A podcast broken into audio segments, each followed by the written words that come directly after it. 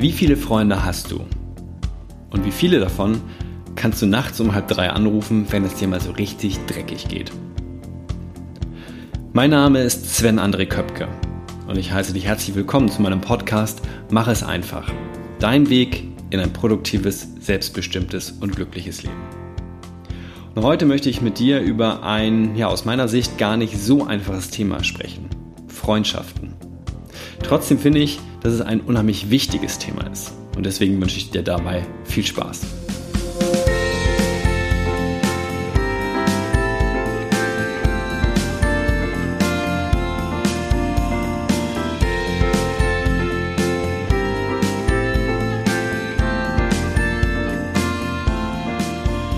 Du hörst heute Folge 91 von Mach es einfach und ich sage dir vielen, vielen Dank, dass du mit dabei bist. Eine Freundschaft, die kann manchmal in ein Chaos schlittern. Da geht es drunter und drüber und irgendwie blickst du nicht mehr ganz durch und am Ende ist eigentlich auch gar nicht klar, woher eigentlich dieses Chaos stammt. Um ein ähnliches Chaos ging es in der letzten Folge, um das Chaos auf deinem Schreibtisch und ja, was dir das vielleicht auch über dein inneres Chaos verrät. Folge verpasst? Dann findest du den Link dazu einfach in den heutigen Shownotes. So, wie gesagt, heute geht es nicht um das Chaos auf dem Schreibtisch, sondern um das Chaos vielleicht in Freundschaften oder vielleicht hast du auch einfach nur gut funktionierende Freundschaften. Doch auch in der besten Freundschaft, glaube ich, geht es mal ein bisschen drunter und drüber. Und du fühlst dich vielleicht missverstanden oder ja, verstehst sozusagen den anderen nicht mehr. Und mit wem sprichst du dann über deine Freundschaften, wenn nicht mit den Freunden? Hast du so gute, offene Verhältnisse zu deiner Familie? Oder sprichst du auch mit Freunden über andere Freunde? Und kannst dich da austauschen, ohne dass es irgendwie in ein, ja, in so ein Bashing verfällt, dass du mit Freunden über andere Freunde lästerst. Ich finde, gute Freunde, die sind immer für einen da. Und die würden es auch sogar verstehen, ähm, ja, wenn es gerade in der eigenen Beziehung mal nicht so gut läuft. Das ist wie in einer Partnerschaft, in der es ja auch mal vielleicht drunter und drüber gehen kann.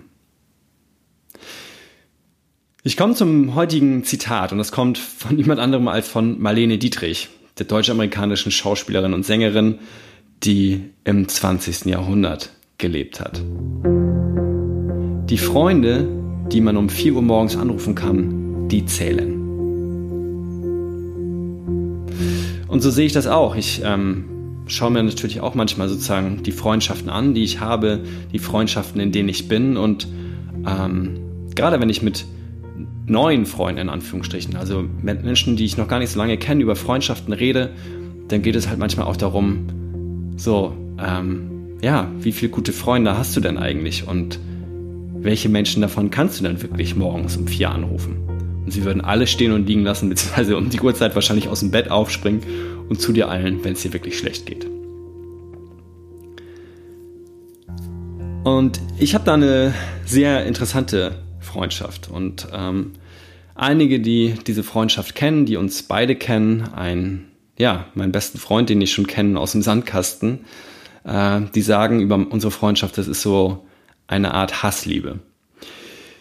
Und ich glaube, diese Hassliebe, wenn ich dieses Wort einfach mal auch jetzt benutze, die ist einfach über die letzten 40 Jahre fast entstanden. Ähm, denn es gab auch Hochs und Tiefs und es gibt Dinge in unserer Freundschaft, die laufen richtig gut. Also ich glaube ganz fest daran, dass wir halt zwei Freunde sind, die sich morgens um vier anrufen können, ähm, wenn es irgendwo nicht rund läuft. Aber es gibt auch Dinge, wo wir uns, ich nenne es jetzt mal so ganz platt und offen auseinandergelebt haben. Dass wir ähm, teilweise sehr unterschiedliche Einstellungen haben, wie das Leben, also das eigene Leben aussieht.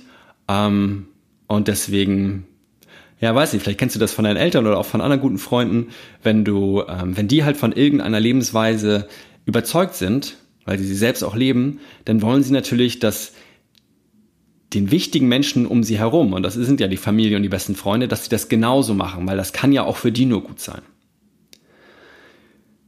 So, und da haben ähm, vor allen Dingen halt mein bester Freund und ich äh, gewisse Dinge einfach versucht, dem anderen überzustülpen über die Jahre ohne zu wissen, ob das denn wirklich auch für die, also für den jeweils anderen, ähm, das Beste ist. So, und das haben wir, glaube ich, dem uns gegenseitig manchmal auch ein bisschen übel genommen. Und von daher ist, glaube ich, da so eine Hassliebe entstanden. Aber im Großen und Ganzen bin ich sehr, sehr dankbar für diese Freundschaft, die jetzt, wie gesagt, mittlerweile fast 40 Jahre ähm, andauert. Und das ist schwer, da ranzukommen, vor allen Dingen, wenn es neue Freundschaften gibt. Um meinen besten Freund um mich herum gibt es ja noch so einen engeren Freundeskreis. Das ist so ein Freundeskreis von früher, die kenne ich fast genauso lang, zumindest zwei von denen. Wir sind insgesamt fünf Jungs. Ähm, und auch der letzte, der dann später dazu gekommen ist, hat sich trotzdem irgendwie wunderbar integriert. Und ja, mit denen habe ich äh, jetzt vor ein paar Tagen, also ein paar Tage bevor ich diese Podcast-Folge noch in Deutschland aufnehme, ähm, erst einen Abschiedsabend gehabt, ähm, der mir wichtig war, den einfach für sieben Monate erstmal auf Wiedersehen zu sagen. Was mir aber auch an diesem Abend aufgefallen ist, und vielleicht kennst du das auch aus Freundschaften, ähm, dass wir uns alle irgendwie verändern. Die einen mehr, die anderen weniger, die einen in die eine Richtung, die anderen vielleicht in eine ganz andere. Und dann stellt sich vielleicht die eine oder andere Frage, gerade wenn du dich dann auch gar nicht so oft mit diesen Freunden triffst, sondern, also ich treffe jetzt meine Freunde so drei, vier, fünf Mal im Jahr. Das heißt, wir sehen uns nicht jede Woche und dann kriegen wir, oder kriege ich zumindest schon häufiger mit, ähm, wenn dort Veränderungen stattfinden, sowohl bei denen als auch bei mir.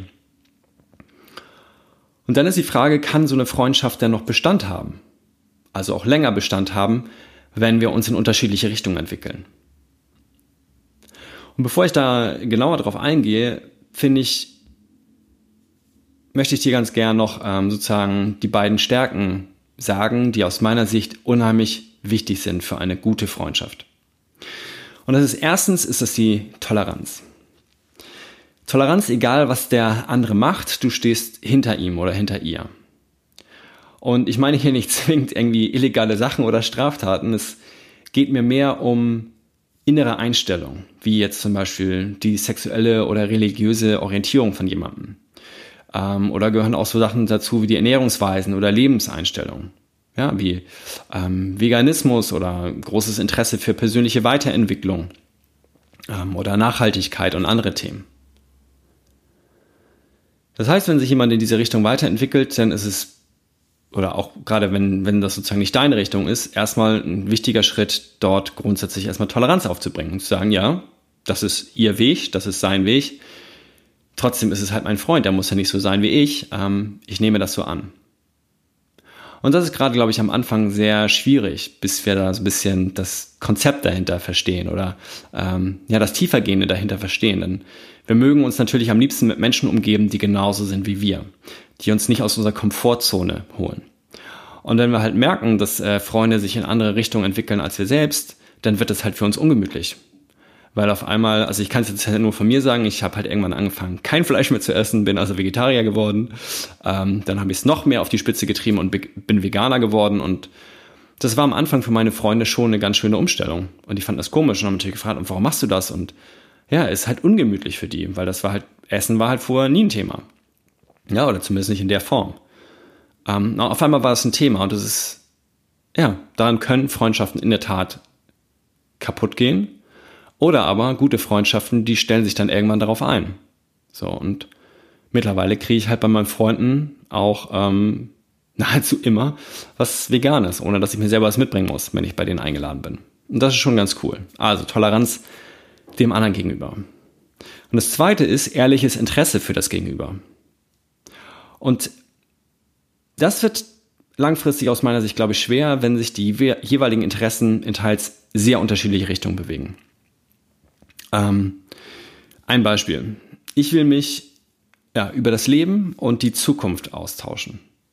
Das heißt, ich entwickle mich weiter und ähm, das ist sozusagen ein Thema, wie ich mich weiterentwickle und wie tun das andere? Wie entwickeln sich andere Menschen weiter? So, und wenn sich das Gegenüber jedoch gar nicht oder sehr eingeschränkt oder langsam oder doch auch langsam in eine entgegengesetzte Richtung entwickelt und auch irgendwie überhaupt nicht für das persönliche Weiterkommen richtig interessiert, dann können das langfristig ähm, ja, sehr kurze Gespräche werden oder auch einfach welche, die nur an der Oberfläche bleiben. Und wenn du oberflächliche Gespräche hast, kennst du vielleicht vom Smalltalk mit unbekannten äh, Leuten, dann ist da sehr, sehr selten ehrliches Interesse hinter. Das heißt, du bleibst an dieser Oberfläche und es kann gar keine tief, äh, ja, tiefgreifende Freundschaft entstehen. Und ich habe da ein Beispiel ähm, mitgebracht. Im vergangenen Jahr, da hatte ich äh, mittlerweile ein 20-jähriges Abi-Treffen.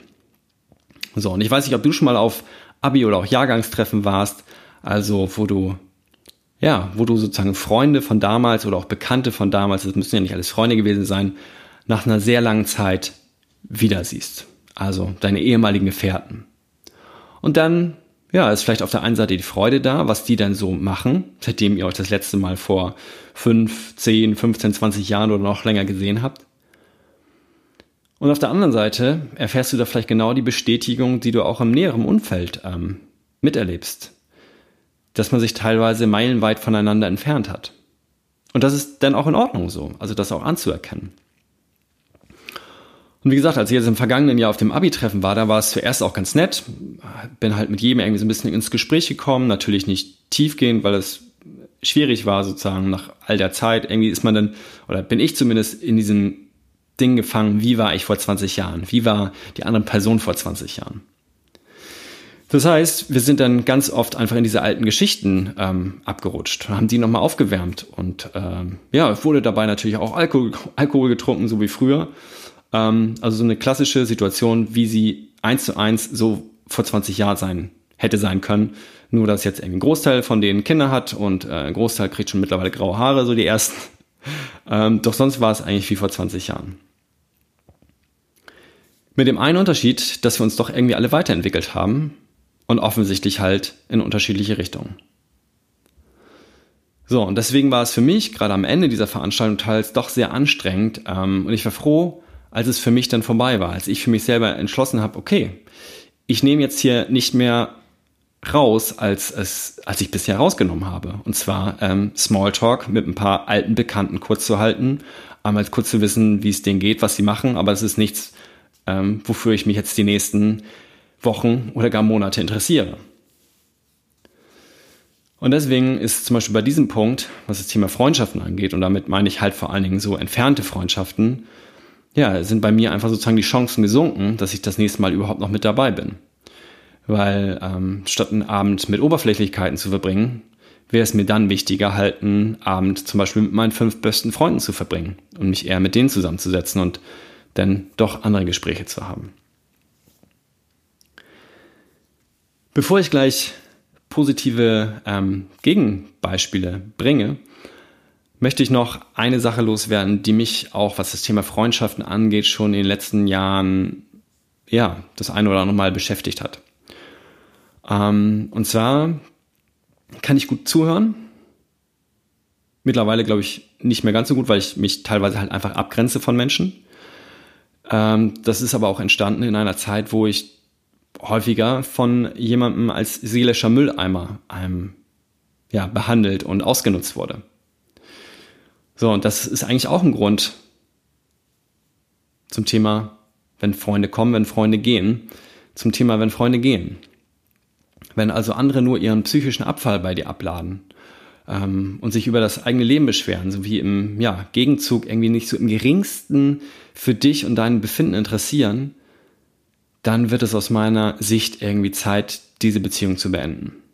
Und ja, das ist nicht immer leicht, gerade wenn das eine Beziehung ist, die schon mehrere Jahre vielleicht anhält, vielleicht auch eine Beziehung ist, die früher mal richtig, richtig gut und äh, tiefgehend war. Doch wenn du selber mittlerweile ein schlechtes Gefühl dabei hast, wenn das Treffen mit einer Freundin oder mit einem Freund äh, ansteht, dann ist das für dich ein wichtiges Zeichen. Und ein erster Schritt, wenn dir diese Beziehung trotzdem wichtig ist, könnte natürlich sein, dass du genau über dieses Gefühl in dieser Freundschaft äh, sprichst, dass du das ansprichst. Denn eine gute Freundschaft sollte immer eine Win-Win-Situation sein. Ja, es ist nicht immer alles rosig vielleicht im Leben. Und es geht hier mal schlechter und mal geht es deinem Freund schlechter und der andere ist jeweils für den anderen da in dieser Phase. Doch wenn das irgendwann eine Einbahnstraße wird und äh, ja, wie gesagt, du als seelischer Mülleimer behandelt wirst und nur noch einsteckst, dann ist das eine Win-Lose-Situation. Das heißt, der andere kann sich befreien, indem er was bei dir ablehnt und du ja, kriegst immer noch mehr auf dein Rucksack hinten rein, den du eh schon zu tragen hast. So, und aus meiner Sicht ist dann, wenn über kurze oder längere Zeit, vielleicht auch nach dem ersten Gespräch, irgendwie keine Besserung in Sicht ist, ähm, dann hilft, helfen dann nur noch zwei Dinge. Entweder wirklich ein harter Schnitt, das heißt, du brichst wirklich den Kontakt ab, aus meiner Sicht. Da bin ich persönlich nicht so der Typ für. Deswegen kann ich dir keine Ratschläge geben.